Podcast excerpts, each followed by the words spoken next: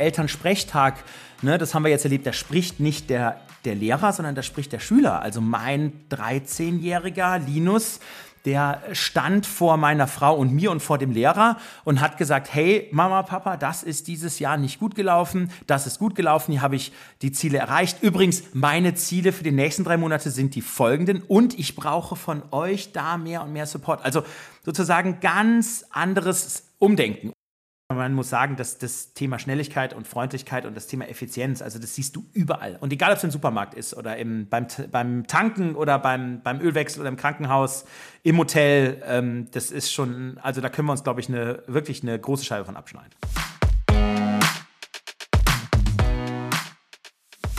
Hallo und herzlich willkommen zu einer neuen Folge Strive Up Your Life. Unser heutiger Gast ist Philipp Depireux.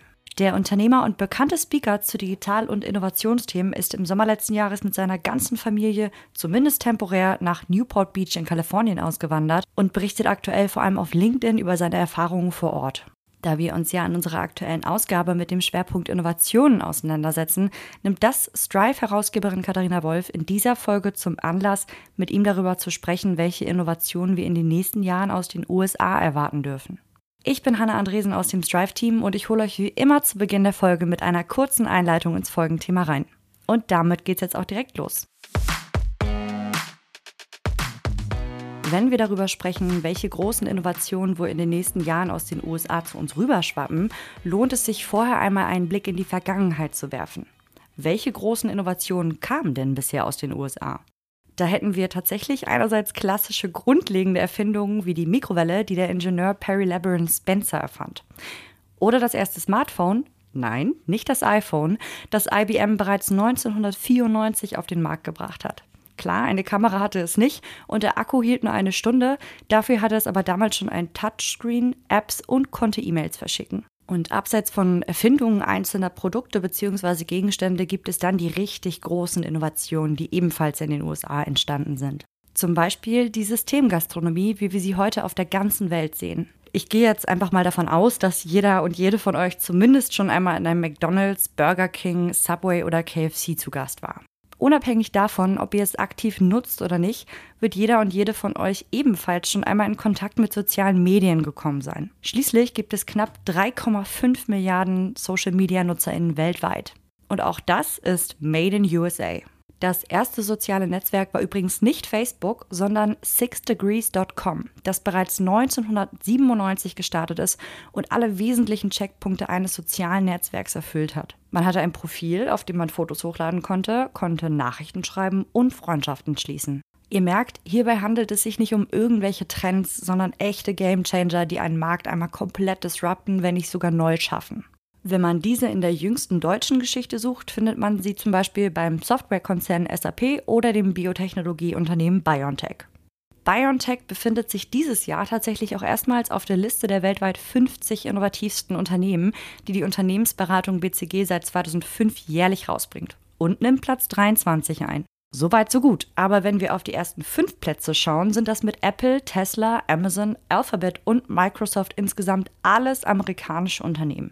Und auch der Global Innovation Index, der jedes Jahr von der World Intellectual Property Organization, also der Weltorganisation für geistiges Eigentum, rausgebracht wird, rankt Amerika auf den zweiten Platz. Fun Fact, direkt nach der Schweiz, die den ersten Platz einnimmt. Deutschland landet bei dem globalen Ranking übrigens auf dem achten Platz, was gar nicht so schlecht ist, aber definitiv noch, sagen wir mal, Wachstumspotenzial bietet. Gerade deswegen lohnt es sich, wenn wir mal mit einem neugierigen Auge rüberschauen und uns ein paar Insider-Infos von denjenigen einholen, die selbst vor Ort sind. Wie zum Beispiel unser heutiger Talkgast Philipp de Pireux. Er ist Founder und CEO des Non-Profit-Formats Change Rider und hat das Buch Werdet Weltmutführer geschrieben. Zuvor hat er nach diversen Stationen im Mittelstand den Digitalpionier Adventure gegründet und an EY verkauft. Er ist verheiratet, hat vier Kinder und lebt aktuell temporär mit seiner Familie in den USA. Sein Motto ist Changing the Game. Unter diesem Motto will er den digitalen Wandel in Wirtschaft, Politik und Gesellschaft vorantreiben. Deswegen ist auch ein gefragter Speaker zu den Themen Innovation und Digitalisierung. Auf LinkedIn kann man ihn bei seinen Entdeckungen und Überlegungen im Alltag verfolgen. Von Unterschieden bei Elternsprechtagen über Customer Experiences bis hin zu Arztbesuchen. Im jetzt folgenden Gespräch mit Katharina Wolf verrät er uns, wo er die größten Unterschiede sieht, kulturell und business-wise, was die nächsten Trends sind, die aus den USA zu uns rüberschwappen und auch welche Kompetenzen wir zum Beispiel unseren Kindern beibringen sollten, damit sie bestens für die Zukunft gewappnet sind. Ich wünsche euch, wie immer, ganz viel Spaß beim Hören. Werbung. Na, bist du auf der Suche nach deinem nächsten Karriereziel oder bist du vielleicht nach dem Hören dieser Folge so motiviert, dass du übers Gründen nachdenkst? In beiden Fällen kann ich euch unser neues Baby aus unserer Produktfamilie empfehlen, den Strive Career Planner. Mit dem kannst du nämlich dein eigenes individuelles Karriereziel definieren und es innerhalb von sechs Monaten nachhaltig umsetzen. Der Planner ist prall gefüllt mit geführter Selbstreflexion, um dich und deine Ziele im ersten Schritt ein bisschen besser kennenzulernen. In die Umsetzung kommst du dann mit einer Monatsplanung, die sich am bekannten OKR-Modell orientiert und mit der du dich selbst accountable hältst. Zusätzlich erwarten dich exklusive Insights und Tipps zu Themen wie Work-Life-Balance, Stressmanagement und Finanzen, die du direkt umsetzen kannst. Du kannst dir den Planner jetzt direkt sichern oder mehr Infos dazu finden unter www.strive-magazine.de slash careerplanner. Den Link dazu packe ich euch wie immer auch in die Folgenbeschreibung. Werbung Ende.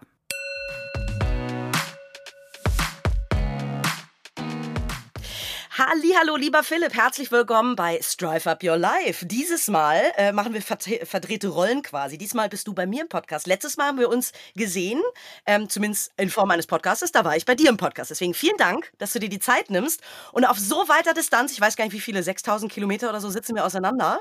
Ähm, erzähl mal, von wo aus bist du jetzt zugeschaltet und wie kommt es, dass du da sitzt? Ja, liebe Katharina ähm, und liebe Zuhörerinnen und Zuhörer, ja, ich freue mich total, hier dabei zu sein. Ähm, hier aus Newport Beach, Kalifornien, ein bisschen südlich von Los Angeles. Ähm, genau, sind wir in einem Jahresprojekt, ähm, was wir vielleicht jetzt doch nochmal verlängern werden. Äh, letzten Sommer ähm, ausgewandert aus Deutschland äh, mit vier Kindern und meine Frau ähm, natürlich auch mit dabei. Und ich habe sozusagen die letzten 15 Jahre jedes Jahr ähm, bei meiner Frau äh, gebettelt und habe gesagt, Schatz, können wir denn endlich jetzt mal auch nach USA gehen?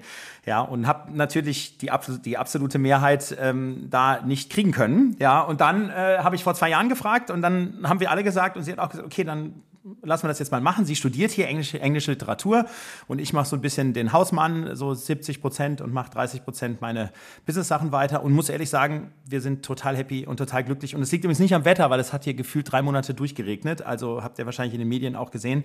Ja, also große, große Unwetter, aber ähm, ja, wir fühlen uns einfach wohl, weil die Menschen einfach ganz wunderbar sind und das hier einfach ein sehr guter Ort ist mit sehr viel positivem Mindset und sehr viel Liebe und äh, sehr viel Zusammenhalt. Ja. Davon können wir gerade eine riesige Portion gebrauchen. Das geht Deutschland irgendwie gefühlt gerade verloren. Erzähl mir, du hast gesagt, du hast, äh, das wusste ich tatsächlich auch noch nicht, dass du immer wieder deine Frau gefragt hast, ähm, ja. dass ihr auswandert und in die USA. Warum die USA und warum so dieses Bedürfnis raus aus Deutschland?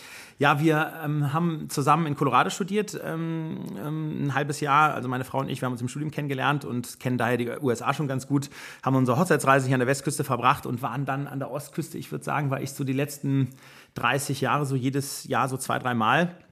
Und ähm, gut, und ich sag mal, was zeichnen die Amerikaner aus? Und wichtig ist natürlich nochmal der Disclaimer, dass Newport Beach wie ungefähr München, wo wir ja herkommen in Deutschland, die größte Bubble ever ist. Ja, also ähm, wir sind zwar nur eine Stunde von, von LA entfernt, aber hier gibt es sozusagen keine Homeless und hier äh, sind die Leute sehr wohlhabend und äh, man achtet aufeinander und ähm, genau, also das muss man einfach nur wissen. Ja, ähm, Genau, aber ich sag mal, so ein bisschen der, der, also der Grund, ähm, Deutschland mal zu verlassen, ist, also sozusagen die Neidgesellschaft hat mich doch sehr stark genervt.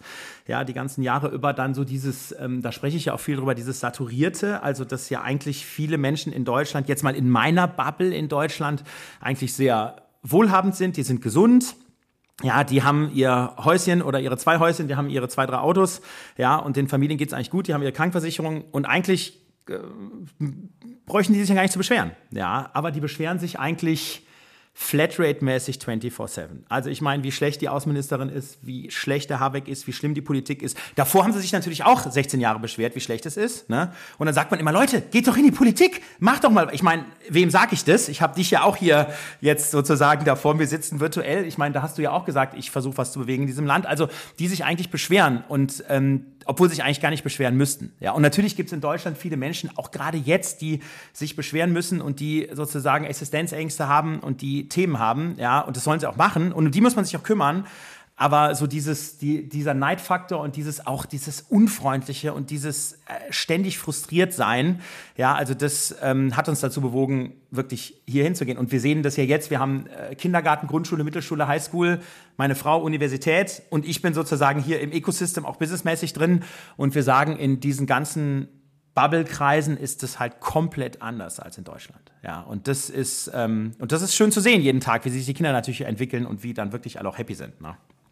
Was, was ist da so anders? Erklär, erklär das mal. Also du hast jetzt schon das Mindset ein bisschen erzählt, aber Ja. so im täglichen, wo merkst du es überall? Also, wir sind hier an der Waldorfschule als Beispiel und wir sind ja auch in München an der Waldorfschule. Ja, und wenn du jetzt in Du bist in München. Amerika auch, das wusste ich ehrlicherweise gar Ja, nicht. genau. Ja. Waldorf School of Orange County, Rudolf Steiner. Ja, also ähm, so, und wenn du jetzt in München an die Schule kommst, ja, dann hast du halt den ersten Schultag und dann wirst du irgendwie begrüßt.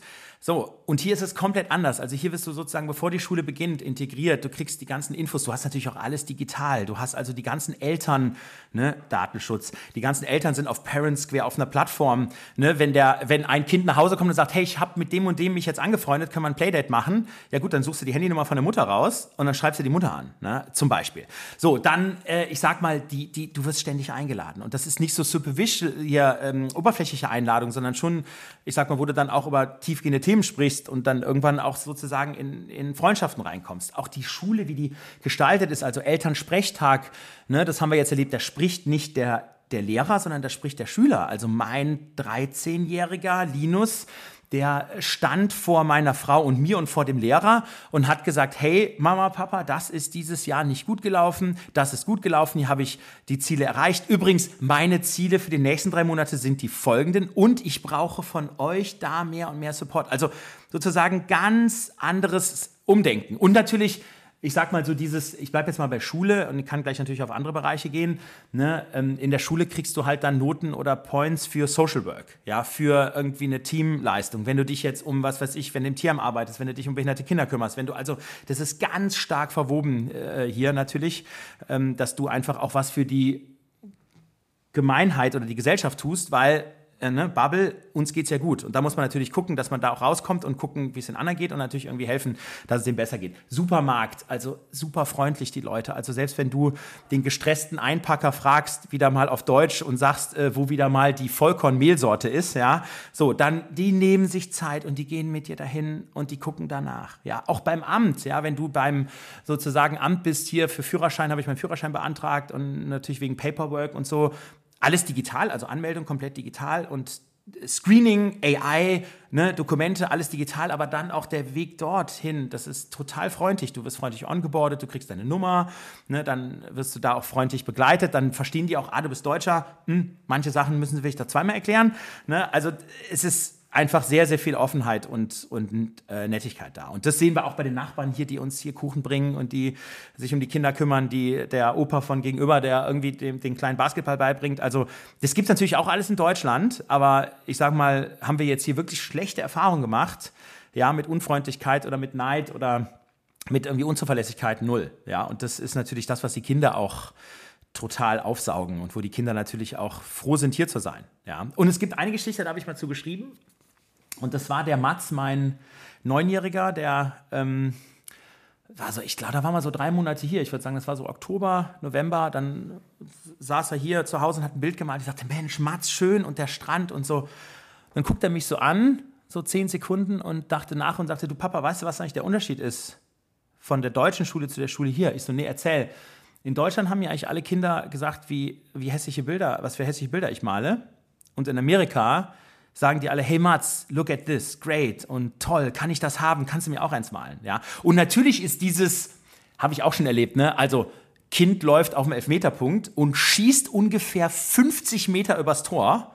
Da kannst du natürlich nicht daneben und sagen, hey, outstanding, great, hey. Also, ne, also da ist natürlich auch, denkst du dir manchmal, hm, also da könnte man jetzt sagen, hey, okay, bisschen stark Rückenlage, ne, guckst irgendwie, dass du das irgendwie anders machst. Natürlich ist dieses, ne, dieses ständige Loben, das muss man sich natürlich auch anschauen, aber trotzdem, die Kinder fühlen sich ja einfach wohl, weil eben auf, an Stärken, auf die Stärken fokussiert wird und weil eben sehr viel Lob stattfindet. Und du weißt ja selber, ne, wenn du zu Hause bist, wenn du in der Firma bist und sagt so einer zu dir, hey Katharina, oder eine, hey, das war richtig gut, hey, das, ist, das tut uns gut. Und wann werden wir mal gelobt in Deutschland? Ganz ehrlich, wann werden wir mal gelobt? Ja, wir sind halt die Dieter Bohlen-Kultur. Die Ge- Dieter. Bohlen-Kultur, die auseinander nimmt Richtig, und, und auf die. Fresse, genau.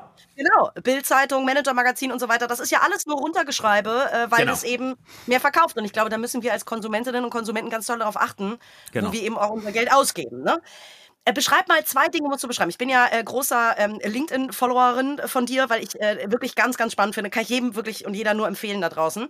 Ähm, du hast zwei Dinge, die musst du einmal erzählen, weil die, die es noch nicht gelesen haben, ich finde die so beeindruckend. Nämlich einmal deinen Krankenhausbesuch und einmal das Thema Tanken, wo man so sieht, wie anders, wie viel weiter äh, Amerika ist oder ne, jetzt in dem Fall Kalifornien und wie, wie easy und wie äh, wirklich, wir reden immer davon, customer-centric, also aus Kundenperspektive zu denken, was ja in Deutschland ehrlicherweise, ne, der Kunde oder die Kundin ist Königin, König, gibt's ja, also wird immer gesagt, sehr selten umgesetzt. Die beiden Beispiele musst du mal erzählen, weil da sieht man, wie anders die Denke ist. Ja, genau. Das zweite war, glaube ich, der Ölwechsel, ähm, aber, Ja. nie, aber nicht schlimm. Ähm, genau, und da fangen wir mit dem an, der ist auch ein bisschen schneller, der ist auch ein bisschen schneller beschrieben. Ähm, und zwar, ähm, ja, ich musste halt Ölwechsel machen im, äh, beim Auto. So, guck dann, okay, wo gibt es irgendwie Ölwechselstellen? Und dann gibt es dann hier so fünf, sechs, sieben Ölwechselstellen. So, und habe mich dann bei einer dann angemeldet, ja, ähm, digital, ja, und dann stand dann drin, okay, Ölwechsel in zehn Minuten. Ich so, okay, Alter, it, it, never, ja. So, und jetzt kommt's ohne Termin. Also ohne Termin. Und da dachte ich mir, okay, hm, Ölwechsel in Deutschland, ah, ich mache einen Termin, ich fahre morgens irgendwie vor der Arbeit, in Anführungsstrichen, meinen Wagen dahin, dass ich noch pünktlich zur Arbeit komme. Ja, so, lass den Wagen dann in der Regel einen Tag da. Wenn ich Glück habe, ist es dann abends gemacht, kann den abends abholen, ne, muss dann immer selber shutteln und so. Okay, ich fahre dahin mit dem Auto, erstmal sechs so Garagen, wo man durchfahren konnte, sechs nebeneinander. Ne, davon waren irgendwie drei, vier frei. In jeder Garage standen drei Menschen. Also so wie beim Formel 1 Reifenwechsel. Ne? Ich so, okay. So, dann kam ich an, ne, hatte ja schon vorher bezahlt online, ne, hab dann sozusagen meinen äh, meinen äh, QR-Code auf dem Handy gezeigt, so QR-Code abgescannt, dann machen die die Tür auf, dann ist da so ein WIN-Code drin, so ein Code, dann scannen die den äh, Code, dann sagen die, okay, sollen wir kurz Luftdruck auch checken? Kostet nichts mehr. Ich so, äh, okay, weil der steht dann auch in der Tür drin. Luftdruck gecheckt, sollen wir Bremsen auch testen? So muss ich Bremsen testen, Licht testen. So, während ich das gemacht habe, waren drei Leute, die, die, die krabbelten bei mir schon vorne im Motorraum rum.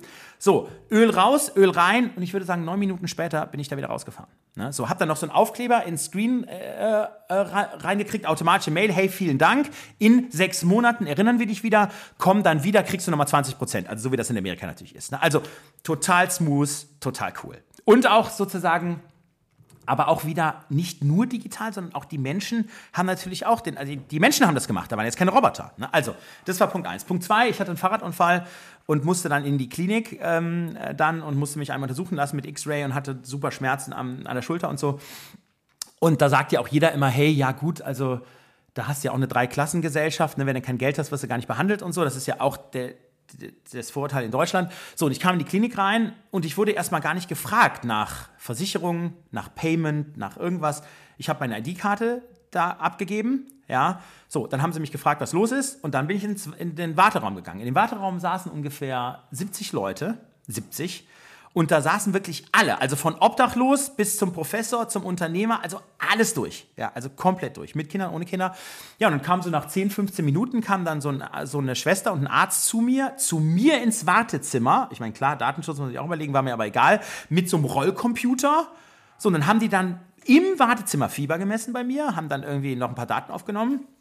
So, und dann 10 Minuten später X-Ray rein, so, 20 Minuten später Ergebnis, dann äh, Diagnose gekriegt, habe ich dann so einen so so einen, äh, so einen Armhalter bekommen. Dann war ich ungefähr nach einer Stunde 20 draußen. Interessant ist, dass mein Treatment genau das gleiche war wie das Treatment von dem sozusagen Obdachlosen. Ja, so. Ich habe dann nach einer Stunde 10 Minuten ein achtseitiges, ausgedrucktes Dokument bekommen, wo drauf steht, was ich habe, wo ich es habe, warum ich habe, wo das Treatment war, wo ich mich jetzt in Krankengymnastik, ähm, wo ich eine Krankengymnastik machen muss. Vier Krankengymnasten im Umkreis von drei Meilen von meinem Wohnort. Stand alles drin. Natürlich habe ich das alles Die auch noch verfügbar sind, oder was? die, der, ah, nee, also noch kein Termin natürlich gemacht, den muss ich natürlich selber machen, ja, so, aber natürlich standen da schon die Krankengymnasten drin, drei, vier, die konnte ich dann anrufen, ja, und hatte natürlich auch irgendwie alles digital. Also du wusstest total auch zwei Seiten, was ich jetzt zu Hause tun kann. Wärmen, kühlen, abwechselnd, hochhalten, also auch mit Bildern und so, also also eigentlich ein No-Brainer, ja, aber total smooth. So, dann kam ich, dann wollte ich schon fast gehen, dann haben sie gesagt, ah, okay, Payment und so, ne? Dann haben die mich gefragt, versichert, nicht versichert. Ich so, ja, ich bin versichert, bin aber Selbstzahler. Reicht es ein? Die so, okay. Hab kurz meine Daten angegeben. Dann habe ich dann, ich sag mal so zwei Wochen später eine Rechnung gekriegt. Also X-Ray, Untersuchung, Treatment. Es waren dann so 850 Dollar. Ist wahrscheinlich doppelt so viel wie in Deutschland. Aber okay, das weiß man ja, dass hier alles teurer ist. So, also das heißt, Haken hinter. Also total effizient, sehr digital. Und natürlich ist das Krankheitssystem, wenn du jetzt Krebs hättest und nicht versichert bist und eine sozusagen jahrelange Therapie brauchst, ist ein, also das ist natürlich ein Desaster, aber natürlich sieht man hier, dass sich auch durch Obamacare und viele Themen sich einfach, äh, dass sich das verändert hat, ja. Und, und eben, dass die super schnell sind, super effizient sind, ja. Und verstand unter LinkedIn drunter, Philipp, geh mal nach Berlin, da gibt es auch so Krankenhäuser. Also anscheinend gibt es auch diese Treatments in Deutschland. Ich habe sie nur bisher noch nicht so erlebt, ja. So effizient, ja, schnell und freundlich. Und die, die Frage, die sich mir sofort aufdrängt, ist, wenn gerade wenn du auch beschreibst, da sind drei Menschen sofort an deinem Auto ich meine, in Deutschland, jetzt gerade haben wir wahrscheinlich Personalmangel, aber äh, hätten wir die Leute, würden wir es wahrscheinlich trotzdem nicht tun, ähm, weil wir immer denken, wir können uns das nicht leisten. Wie, können, wie, wie kann man sich das in einem anderen Kontinent leisten und wir Deutschen, ist es ein Fehlgedanke, dass wir es uns nicht leisten können? Oder würden wir es nicht umgesetzt kriegen, weil wir nicht so effizient, nicht so schnell und so weiter ja, arbeiten würden? Also würden wir es profitabel kriegen? Genau, ist natürlich tatsächlich eine gute Frage. Also Mindestlohn liegt hier ja auch ungefähr bei 15, 16 Dollar. Also das ist vielleicht auch nochmal wichtig zu wissen, dass wir nicht hier sagen, da stehen jetzt irgendwelche, ich sag mal, Ausländer oder billigen GastarbeiterInnen äh, rum, die da irgendwas machen für drei Dollar, ist nicht so. Das heißt, du hast schon einen Mindestlohn, aber ich glaube, dass hier das Land einfach äh, bei allen Downsides, hier gibt es auch sehr viele Downsides, ne, Sustainability, Bildungssystem und so, klar, ähm, dass die einfach auf Effizienz und Freundlichkeit getrimmt sind. Also das heißt, die kriegen wahrscheinlich dann nochmal einen speziellen Bonus, wenn sie da irgendwie die äh, zehn Minuten schaffen. Also schätze ich mal, dass die besonders incentiviert sind und die wollen das, also die wirken auch so, dass die es auch schaffen wollen. Also das ist gar nicht aufgesetzt. Ja, ich glaube, das ist tatsächlich wirklich eine Mindset-Frage. Ja, und wo wir denn jetzt wieder mal in Deutschland diskutieren würden, mh, hm, welche Daten dürfen wir aufnehmen, wie können wir mit wem sprechen, ja, können wir die überhaupt einsetzen, ist das überhaupt zumutbar? Also äh, das sind natürlich viele Dinge auch wahrscheinlich richtig, aber ich sag mal, die Deutschen sind, glaube ich, eher da Bedenken trägermäßig unterwegs, ja, und gucken erstmal, wo sind die Risiken und können wir wahrscheinlich eher was nicht machen, wobei die Amis sagen, hey, wir gehen mal mit 10 Minuten rein und vielleicht hatten sie mal 15 Minuten, vielleicht hatten sie auch sieben, ich weiß es nicht, ja, und ähm, versuchen das einfach mal so umzusetzen, ne? So, und jetzt müssen wir natürlich über die Downsides reden. Denn jetzt klingt das alles total toll und total großartig. Und viele Dinge sind auch toll und großartig. Also, was du beschreibst, klingt zumindest toll und großartig. ich war selber gerade jetzt Anfang Mai in New York, ähm, äh, seit 2018 das erste Mal wieder. Und ich habe ähm, eine mega Downside tatsächlich äh, kennengelernt. Was ich gar nicht erwartet hätte, ist nämlich, äh, dass du an jeder Ecke, also ich bin eigentlich eher für eine äh, Cannabis-Legalisierung, weil ich das Gesetz total schwachsinnig finde in Deutschland. Trotzdem ist es in New York, du kannst am Times Square nicht mehr längs gehen, ohne dass du den Geruch in der Nase hast. Was, wenn du jetzt das nicht unbedingt, also ich mag das am Tag nicht, also wir können jetzt über private Gebräuche anders sprechen, aber ähm, äh, gerne am Wochenende und keine Ahnung was, aber nicht gedrungen am Times Square so. Das ist schon was, wo ich sagen würde, ist jetzt eine Downside, der du aus dem Weg gehen kannst im Zweifelsfalle, aber das ist schon im Central Park und äh, am, am, Times Square und so an den, an den Hotspots hast du das schon viel. So, äh, und du hast auch sehr viele äh, wirklich ähm, Obdachlose, die, äh, wo du merkst, da sind mehr Opfer einfach als vorher, Drogenopfer tatsächlich so. Das ist jetzt eine ganz kleine Downside, sag ich mal, die ich wahrgenommen habe, einfach als Veränderung der, der Stadt. Ähm, Beschreib mal ganz kurz, das ist ja, wie gesagt, nur ein Müh. Was nimmst du wahr? Wo sind die USA vielleicht auch entweder rückständig, also Sustainability und so, Plastik, bestimmt alles ist in Plastik eingepackt. Erzähl mal da, was, was beobachtest du da? Genau. Also äh, nehmen wir mal wirklich die, die die großen Themen. Also Sustainability ist hier wirklich ein absolutes, und ich bin in Kalifornien, ein absolutes Desaster. Also wenn, also wenn du nach LA fährst, 16-spurige Highways, ja, davon sind links die zwei Spuren sind sozusagen die Fast Lanes, da kannst du mit Menschen mit zwei oder mehr im Auto kannst du die Fast Lanes nutzen.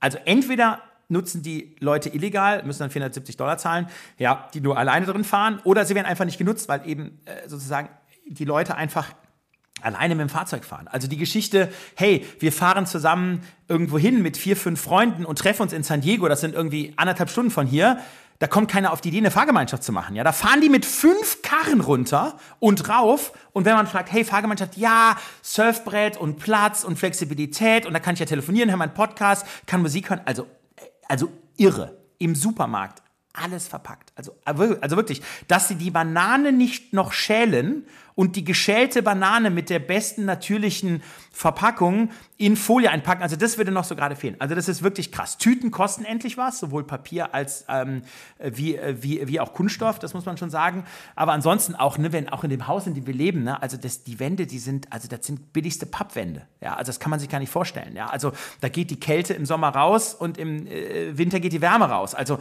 Wahnsinn. Und da muss man sich überlegen, wie wir uns jetzt in Deutschland wieder mit den Themen beschäftigen, weil ich meine, ist einfach alles scheißegal hier. Also das ist, das ist, denen ist wirklich. Aber und, und das ist, aber das ist gerade meine Frage, ist denen das wirklich einfach egal? Weil ich meine, die leben ja nicht hinterm Mond. Also ja, in Amerika kann es passieren, dass man fragt, habt ihr, noch, habt ihr schon eigenes Bargeld und so? Die Amis gibt's auch, klar. Aber das ist ja nicht das Gros. Und was du beschrieben hast in deinen netten Essensrunden und so weiter, redet man da auch überhaupt nicht drüber? Ist das Nein. so? Also hier, ja. also es ist jetzt so, also äh, jetzt kommt die harte Geschichte. Also jetzt kommt wirklich eine harte Geschichte. Also, Während Corona wurden die Kinder morgens und abends, macht ja Sinn, mit den Autos. Hier geht ja auch alles mit Autos, ne? Drive-In, Drive-In-Bank, Drive-In Supermarkt, Drive-In Apotheke, Drive-In Everything Drive-In, ne? Starbucks, McDonalds, alles Drive-In, alles im Auto. So. Da werden die Kinder morgens, war die Car-Lane, und in der Car-Lane wurden dann halt die Kinder nach vorne gefahren und dann stand ein Lehrer, der hat dann die Kinder sozusagen äh, eingesigned ne, und hat die dann sozusagen übernommen. Und beim Drop-Off, also sozusagen dann wieder zurück, dann ähm, ähm, nicht beim Drop-Off, sondern bei der Aufnahme, wurden dann wieder, standen wieder die Autos, dann wurden die Kinder da entsprechend wieder in die Autos verfrachtet. So, jetzt ist Corona ja vorbei. Ne? So, jetzt könnte man ja eigentlich, wie wir, auf den Parkplatz fahren, könnte aus dem Auto aussteigen oder mit dem Fahrrad fahren. Ja, oder mit dem Fahrrad fahren. Das wäre für uns jetzt Stunde ein bisschen weit, aber ne, du hast total recht, ne? Mit dem, äh, ja, mit dem Fahrradfahren, aber Fahrradfahren macht eh fast keiner. Also die Kinder können auch teilweise gar nicht Fahrrad fahren mit sieben, acht, neun Jahren, also irre. So. Also könnte man ja sagen, du könntest ja dann da warten, mit den Eltern sprechen. Das machen noch einige. Aber diese Carlane, die ist beim Pickup, stehen die Leute 25 Minuten mit, mit der fetten, fettesten Karre ever, die 18 Liter auf 100 Kilometer verbraucht, mit dem laufenden Motor. Ja, und zwar immer, ja, dann teilweise Klimaanlage, Fenster runter, Heizung an, Fenster runter, keine, also, to, also total crazy. Ja, also da auch der Sustainability-Gedanke und dann stehst du da als Vater daneben und dann habe ich drei Amerikaner neben mir stehen und dann sagte ich, guck mal, look at the G-Wagon. The G-Wagon, you know, st stands there for 20 minutes, you know, the motor is on, the vehicle is running, you know, the air is polluted. Und dann gucken die mich an und sagen, hey Philipp, what's the problem? Und dann sage ich, und dann sage ich, hey, Sustainability, Klimaschutz, irgendwie, keine Ahnung was, äh, äh, Abgas. Aber genau, und dann sagen die, ah ja, ja, yeah, you got a point, right. Aber das ist sowas von, das ist sowas von, natürlich gibt es hier wahrscheinlich auch ein paar, die so denken wie wir, ja. Aber ich sag mal, du, du versaust dadurch ja auch. Also ich selber, ne, zum Beispiel innerhalb von Deutschland vor USA bin ich nie wieder geflogen. Immer nur Bahn fahren und so. Ne? Aber jetzt denke ich mir halt, hey, das ist ja, was die hier machen, das ist so absurd. Und wir in, und wir in Deutschland, wir holen nochmal das Letzte aus dem Letzten, aus dem Letzten raus. Ne? Also sozusagen Nachhaltigkeit, Megathema. Dann ist natürlich das ganze Thema Bildung, ist natürlich ein Riesenthema. Also nicht unser duales System, einen guten Ausbildungsstrang, kostenlose Universitäten, also das gibt es das gibt's hier ja gar nicht. Ne? Also du hast halt schon natürlich kostenlose Schulen, die Public High School ist natürlich kostenlos, aber auf die High School hier gehen natürlich dann auch 4500 SchülerInnen. Das muss man sich mal vorstellen. Also das ist natürlich auch sozusagen Massenviehhaltung. Genau, und wenn du danach studieren willst, dann kannst du sagen, also unter 30, 40.000 Dollar im Jahr, also kannst du nicht studieren. Und ich meine, überleg mal, schön LMU München, was kostet im Jahr? 250 Euro und da ist ja noch, äh, da ist ja noch das öffentliche Verkehrsticket drin, ne? Also oder Uni Hamburg oder so, ne? Also das heißt, da ist ja irgendwie alles noch irgendwie inkludiert. Also hier 0,0. Also auch das Thema Bildungsgerechtigkeit, das ist natürlich auch ein Riesenproblem. Krankenversicherung, habe ich eben gesagt, wenn du wirklich hier langzeitkrank bist, wenn du irgendwie Krebs hast oder so. Ne? Also teilweise eine Pille kostet hier ja 4.000, 5.000, 6.000 Dollar und so, ne? wenn du die irgendwie nehmen musst, wenn das jetzt irgendwie gegen eine ganz schwere Krankheit ist und wenn das selten ist, ne? das bezahlt natürlich keine Versicherung. Ne? Wie sollen sich die Leute das leisten können? Hier im Freundeskreis von uns, in der Nachbarschaft, du redest über alles, nur nicht über Politik. Also es ist sozusagen über Politik reden, ne, was für uns total normal ist, wo wir in Deutschland auch eine tolle Diskussionskultur haben, wo wir sagen, ich nehme die AfD jetzt mal raus, ne, aber wo wir sagen, ne, die, wenn wir über linke Themen, über SPD, über FDP, über CDU, CSU sprechen, über die Grünen sprechen, da können wir alle miteinander reden. Also da können wir, da sagen wir zwar manchmal so Sätze wie, ja gut, das ist doch verrückt und würde ich gar nicht so machen und ah, mh, so. Aber da hat man schon einen gesunden Diskurs. Und, aber hier, never. Also never. Also da, da würde niemals einer sagen, hey, übrigens, äh, hast, hast du gehört, was der Trump wieder gemacht hat und irgendwie ähm, hier krass die Republikaner und die Demokraten, also 0,0. Die stellen sich zwar ihre ihre, ihre Schilder in den Garten, ne? Fuck you Biden und irgendwie äh, Trump, äh, Trump, äh, Trump to prison oder irgendwie sowas, ne? Also klar, aber dass man da jetzt im Freundes- oder Bekanntenkreis diskutiert, also auch 0,0. Und das würde dem Land natürlich auch gut tun bei diesen tiefen Gräben, die hier natürlich sind. Ja, da natürlich was zu machen. Wir kriegen natürlich von Waffengewalt und von diesen Unruhen auch Obdachlose und so. Wir waren jetzt am Wochenende in Los Angeles, da kriegen wir das alles mit, auch alles, was du gesagt hast, ein Drogenthema, die, die laufen ja total verwirrt auf den Straßen rum. Also hunderte äh, äh, Obdachlose ne, mit sozusagen total irgendwie verschmutzten Klamotten, die dann da irgendwas vor sich hinfaseln. Liegt natürlich alles an dem Drogenthema. Und riesige Zeltkolonien. Das ist natürlich, wenn du an deutsches äh, Sozialsystem denkst, wo eigentlich jeder eine Wohnung kriegen kann, wo jeder auch die staatliche Unterstützung kriegt für Essen und irgendwie sonst was. Ne? Irgendwie guckt, dass er durch eine Arbeitsagentur auch irgendwie durch Weiterbildungsmaßnahmen Job kriegen könnte. Ja, das ist natürlich hier bist natürlich meilenweit von entfernt. Ne? Also gibt schon, gibt schon sehr viele, sehr viele Downsides. Also eigentlich müsst, muss man äh, gesund, idealerweise jung und wohlhabend sein. Dann hat man richtig Spaß in den USA. Also dann in jedem Fall. Anders kannst du halt beim Gesundheitssystem schon einen Punkt erleben, wo du vielleicht, äh, wo du vielleicht sagst, danke, da ist es das nicht und so. Also aber ja, aber wenn man gesund ist und äh, einen gewissen Bestand an Geld mitbringt, äh, Richtig. ist das, klingt es für mich nach dem angenehmeren Leben. Genau, und ich sag mal, das ist ja auch noch so ein Downside jetzt aus deutscher Sicht. Ne? Also ich würde sagen, dass die Lebenshaltungskosten von uns, und wir waren vorher in München, ne? die sind also locker drei bis fünfmal so hoch hier. Ne? Und es ist jetzt so, dass wir hier auf der Hälfte der Quadratmeter leben, ja, und jetzt irgendwie jetzt auch keine Luxusautos hier fahren, also 0,0, irgendwie einen alten Chrysler Pacifica mit 85.000 Meilen, den ich gekauft habe, gebraucht.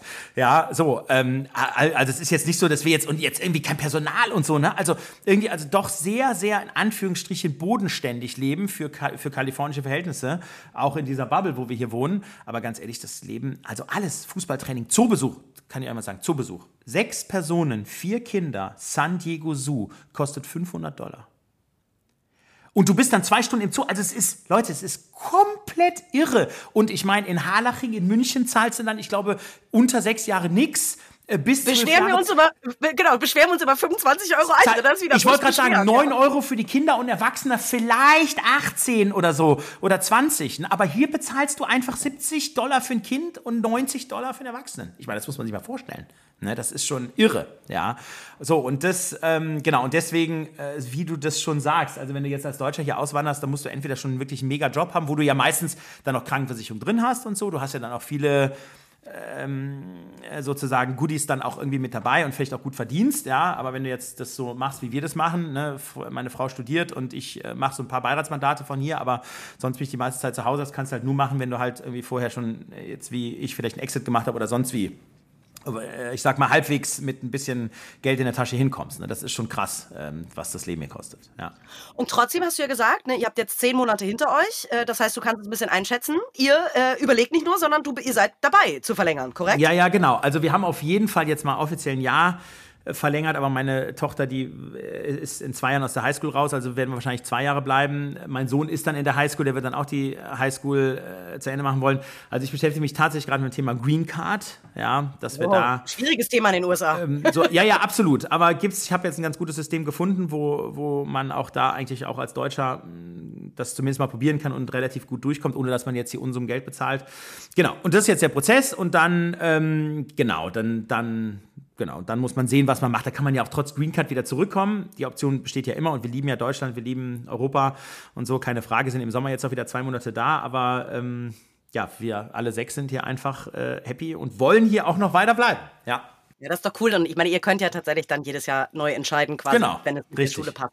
Ich äh, kann natürlich nicht anders, als zu fragen, was sind denn die nächsten Trends, die hier rüberschwappen? Weil ähm, viel habe ich, ne, also von dir in, in, Beispielen schon gehört, gibt es so, weiß ich nicht, der Bubble Tea, der irgendwann kam. Äh, mir wurde jetzt gerade erzählt, dass das ganze Thema Cold Brew Coffee ist so der hottest Shit. Den kennen wir mittlerweile in, in Deutschland. Aber dass es irgendwann Kaffeeketten geben wird, wo es gar keinen warmen Kaffee mehr gibt, das ist wohl der neueste Schrei. So, ich war so wie, what? Wieso sollte man seinen Kaffee, man dann kalt trinken? Aber Deswegen, was für Trends dürfen wir da erwarten in den nächsten 6, 12, 18 Monaten? Ja gut, jetzt bin ich da kein guter Trendforscher und ist auch ganz interessant. Ne? Für mich ist das ja auch, ich kriege ja von dieser ganzen Gold Cold Brew ja auch nichts mit als Vater. Wenn überhaupt, wenn ich mal mit meinen Teenies unterwegs bin, dann erzählen die mir irgendwas, dann denke ich mir, okay, krass, das habe ich ja noch nie gehört. Ja, und dann weiß ich zum Beispiel gar nicht, ob das jetzt zum Beispiel auch in Deutschland auch schon da ist oder nicht, weil ne, weil ich natürlich da auch in meiner gefühlten äh, ne, 45 Jahre in meiner gefühlten schon halb Opa-Bubble bin. Ne, aber ich glaube, was, also ich sag, ich sagte mir, was ich mir wünschen würde, was wirklich rüberschwappt ist. Und da haben die Amerikaner wirklich diese Pandemiezeit genutzt, ist es wirklich die Behörden oder sozusagen die, auch den Konsum hier, wie das auch hier läuft und die Interaktion wirklich durchzudigitalisieren. Ja, also, also wirklich zu sagen, also von einer einfachen Terminfindung über eine Paperwork, aber auch vielleicht alles digital beim Amt. Ja, jetzt waren wir am Sonntag in Los Angeles frühstücken. Ja, ähm, dort gibt es auch keine Karten mehr in Restaurants. Ne? Das ist total normal, dass du dort einen QR-Code auf dem Tisch scannst. Haben wir ja teilweise auch schon. Aber dann deine Bestellung inklusive Bezahlung und Checkout auf dem Handy machst. Ja, das heißt, du musst gar nicht mehr, und natürlich sagen die, hey, ganz ehrlich, ähm, wenn ihr wollt, also die merken ja Deutsche und so, ne, denken die, okay, mh, hm, also wenn ihr jetzt äh, so physisch bezahlen wollt, könnt ihr auch vorne zur Kasse gehen. Also könnt ihr das sozusagen euch aussuchen, schon mal in, der, in die Handy abspeichern und dann an der Kasse bezahlen. Aber Cash nehmen wir nicht. Also das ist ja auch interessant. Ne? Also das ist, und ich hatte schon in Santa Monica hatte ich wirklich Parkplätze, ja, also da, und wir haben ja immer eine Kreditkarte auch mit und so, und die hat ja auch jeder Kreditkarten, egal äh, sozusagen, also ne, wo, wo die Leute eigentlich herkommen, bis auf die paar, die natürlich jetzt auf der Straße leben und so. Ja, aber du kannst eigentlich alles mit Karte hier machen. Ne? Und da dieses wirklich einfache, dieses schnelle, dieses komplett sozusagen Kunden- und Kundinnen zentrierte, also das würde ich mir einfach wünschen, dass es rüber schwappt. Ja, ich werde jetzt, äh, nachdem ich den Podcast hier äh, gemacht habe, nochmal mit ein bisschen offenen Augen und Ohren rum, rumlaufen. Ja, ähm, äh, ich sag mal, was da jetzt der nächste Trend sein könnte, aber ich sag mal, man muss sagen, dass das Thema Schnelligkeit und Freundlichkeit und das Thema Effizienz, also das siehst du überall. Und egal, ob es im Supermarkt ist oder im, beim, beim Tanken oder beim, beim Ölwechsel oder im Krankenhaus, im Hotel, ähm, das ist schon, also da können wir uns, glaube ich, eine, wirklich eine große Scheibe von abschneiden. Wir haben ja äh, gerade dieses äh, wunderbare Heft, wie entstehen äh, Innovationen gerade draußen ähm, und äh, beschäftigen uns damit ja auch mit der Frage äh, Disruption versus Innovation. In Deutschland gibt es vor allen Dingen Innovationen, aber ganz wenig Disruption. Richtig. Ne? SAP würde ich sagen, ist eine große Disruption. Vielleicht sogar die Rügenwalder nicht mehr Fleischwurst. Ja, richtig. ne? Äh, und BioNTech, klar. BioNTech ist wahrscheinlich die, die, die größte echte Disruption, die aus Deutschland kommt. Was glaubst du denn? Was sind so Themen, die in Deutschland, wo wir überhaupt noch, weil mir geht so langsam ein bisschen die Puste aus, wir waren irgendwie immer die besten Ingenieurinnen und Ingenieure. Ähm, wo kann denn Deutschland überhaupt noch Weltspitze sein? In Automobil, glaube ich, sind wir abgehängt. Also zumindest wenn wir wenn da jetzt nicht ganz große Sprünge kommen. So, und was sind so Bereiche, also muss jetzt nicht sagen, äh, genau mit dem Produkt, sondern was sind überhaupt noch Themenfelder, in denen wir Deutschen so richtig punkten können?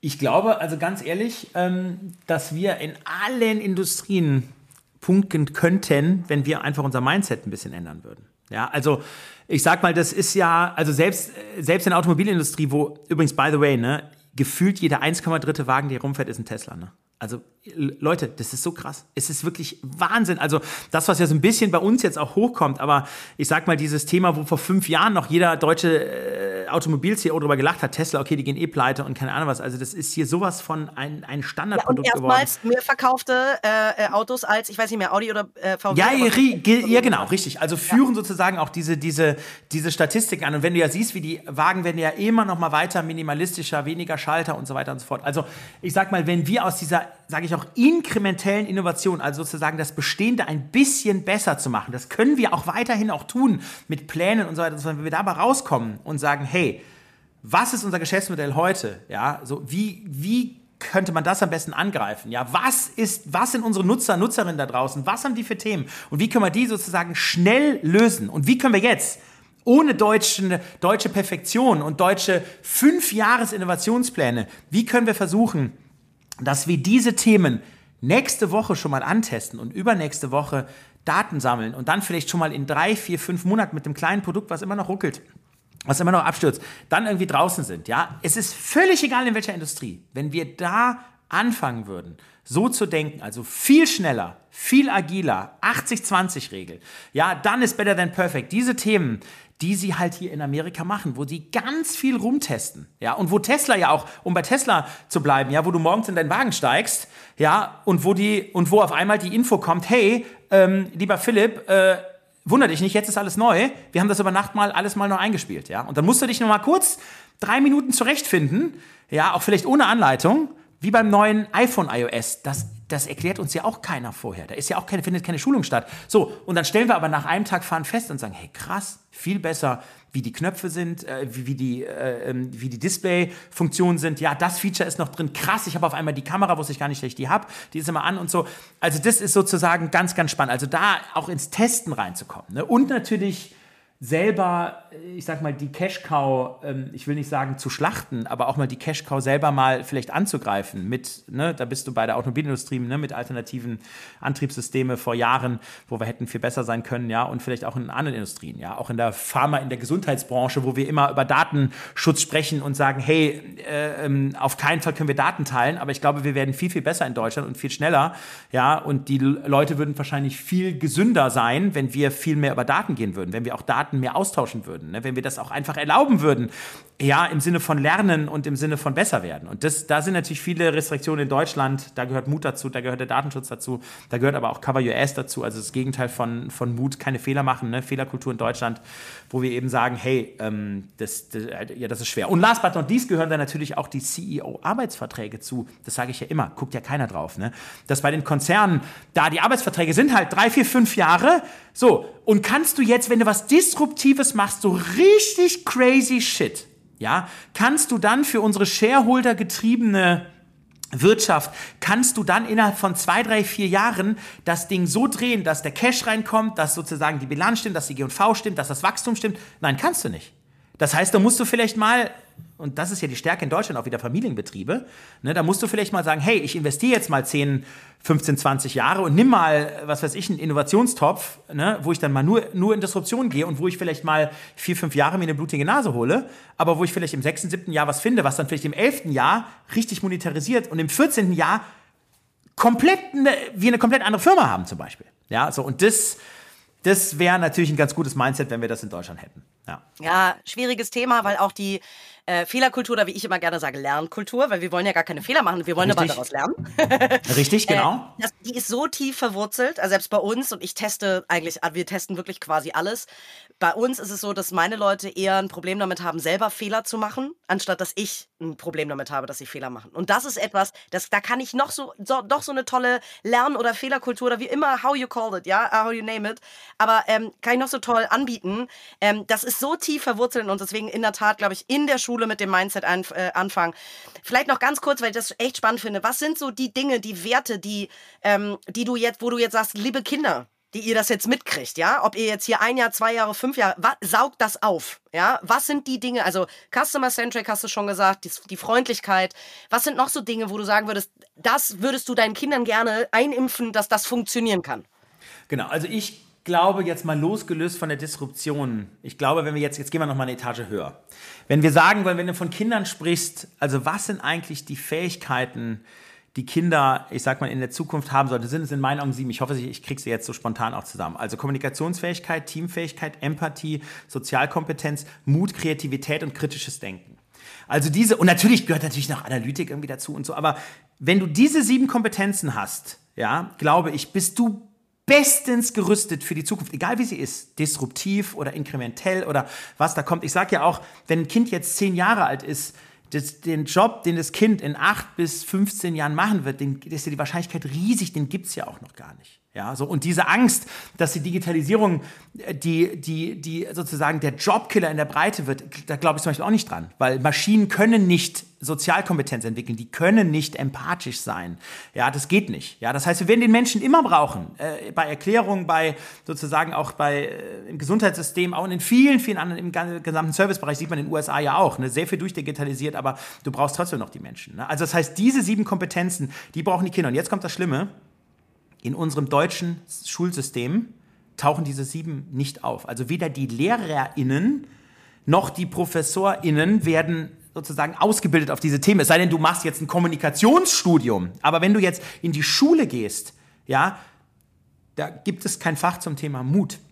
Da gibt es nichts zum Thema Sozialkompetenz und Empathie. Wenn du ein BWL-Studium machst an der RWTH Aachen, ist es sehr wahrscheinlich, ja, dass du dort äh, nichts von Empathie mitkriegst und nichts von Sozialkompetenz mitkriegst, ja. Und auch das Thema Kommunikations- und Teamfähigkeit, ja, was sozusagen hier schon, also in der Schule mit Team-Assignments und in, in der Uni in den USA mit, mit Case-Studies, also was völlig normal ist, ja. Aber das findet im sozusagen staatlichen deutschen Schul- und Aus Ausbildungssystem fast nicht statt. Also das heißt, da müssen wir, glaube ich, umdenken und natürlich kritisches Denken an sich. Ja, ich glaube natürlich, dass ähm, unsere Kinder, egal ob sie jetzt, äh, meine halte ich ja möglichst lange von der Digitalisierung ja fern, das ist ja auch mal äh, nochmal so ein Thema von mir, ja, aber dass äh, natürlich die, äh, die Kinder lernen müssen, wirklich kritisch zu denken. Also das, was sie äh, ge gesagt bekommen oder das, was sie hören oder das, was sie mitkriegen, was sie im Klassenchat mitbekommen, ja, auch Thema Mobbing, äh, was sie auch über soziale Medien, TikTok, Instagram und Co. mitkriegen, dass sie da einfach Fragen stellen, ja, und kritische Fragen stellen. Genau, genau ja. und ja. vielleicht mal selber ein Research machen und sich fragen, hey, kann das überhaupt sein? Ja, und dann, wenn dann Mut, wenn sie dann feststellen, hey, das stimmt nicht, sich auch dagegen stellen und sagen, hey Leute, im Klassenchat, das hat der und der geschrieben, ich habe mich bei, das stimmt ja gar nicht. Ne? So. Und das, das glaube ich, müssen, äh, müssen unsere Kinder lernen. Und das können auch nur wir den Kindern als Eltern beibringen, weil in den, wie gesagt, staatlichen Systemen taucht es leider nicht auf. Ja, Wahnsinn. Ich bin jetzt sehr froh, dass man diesen Podcast zurückspulen kann, denn äh, du hast ja ungefähr ein ähnliches Sprechtempo wie ich, deswegen verstehen wir uns so gut. genau. deswegen wahrscheinlich, also äh, das ist der einzige Podcast, habe ich von mehreren Menschen gehört, wo sie nicht auf anderthalbfache Geschwindigkeit sch äh, äh, äh, schalten. Deswegen kann ich dich äh, beruhigen. Es könnte sein, dass jemand jetzt mitgeschrieben hat, gekriegt, es hingekriegt hat, mitzuschreiben. Guck mal, reden kann ich auch nicht mehr.